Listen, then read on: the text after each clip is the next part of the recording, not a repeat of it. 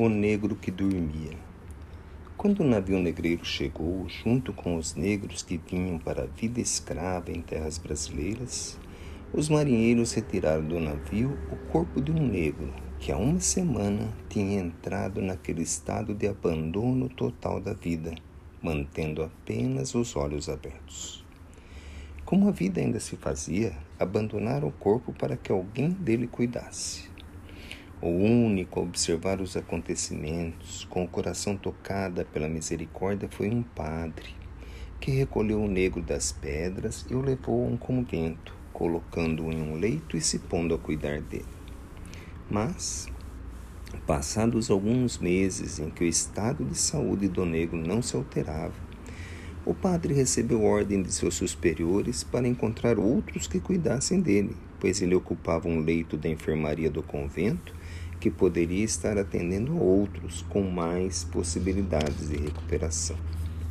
Lembrando-se da fazenda, que já lhe chegara ao conhecimento, onde um senhor ajudava os negros a viverem melhor, e onde os negros se ajudavam uns aos outros, para lá se dirigiu. E após conversar com o senhor e com a sinhá, lá deixou um negro que aparentemente dormia um sono que mais parecia o sono da morte. Durante algumas semanas, os outros negros cuidavam daquele negro que dormia, levando-o todas as noites à reunião à volta da fogueira, alimentando-o e cuidando dele dentro do possível.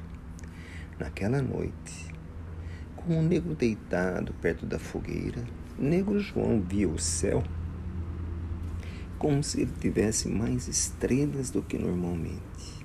Olhava para o alto e via uma esperança maior de ajuda isso o inspirou a falar ainda com mais fervor sobre a vida de Jesus, para poder transmitir aquilo que sentia a todos que o ouviam naquele momento. Mas o que ninguém percebia era o que se passava no íntimo da mente daquele negro, que no seu sono aparente percebia tudo o que se passava ao seu redor. Outra vez essa conversa sobre Deus mas que Deus é esse que permite todos esses acontecimentos? Onde estava Deus quando me escravizaram e a todos da minha aldeia? Não acredito que Deus exista realmente.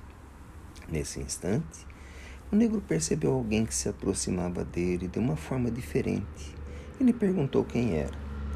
Eu me chamo João e vim até você atendendo um pedido de nosso Senhor Jesus Cristo, pois suas preces chegaram até ele. Minhas preces? Eu jamais fiz uma prece, pois não creio em Jesus. Está bem, mas em todos os seus pensamentos você se referia a Ele, e os seus pedidos tocaram o seu coração. Vem comigo. E o negro se viu levado a um local desconhecido e viu um homem que reconheceu ser Jesus sem nunca tê-lo visto chegar a uma cidade e ser recebido por duas mulheres. E uma delas lhe falou: Mestre, se estivesses aqui antes, Lázaro não teria morrido. Ele não morreu, ele apenas dorme. O negro percebeu que a mulher, assim como ele mesmo, não acreditou nas palavras de Jesus, mas continuou a observar os fatos e ouviu Jesus dizer: Tira a pedra de seu sepulcro e deixa que ele retorne à vida. Assim foi feito. E o negro viu Lázaro retornar à vida sob o olhar espantado de todos que ali se encontravam.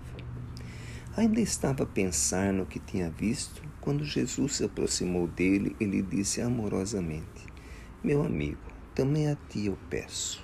Retira a pedra que cobre o sepulcro de tua alma e deixa-a viver. Tenha novos aprendizados para poderes compreender melhor os fatos que ainda não entendes hoje retorna à vida e faz aos outros tudo aquilo que gostarias que fosse feito a ti. Muitos oram por tua existência.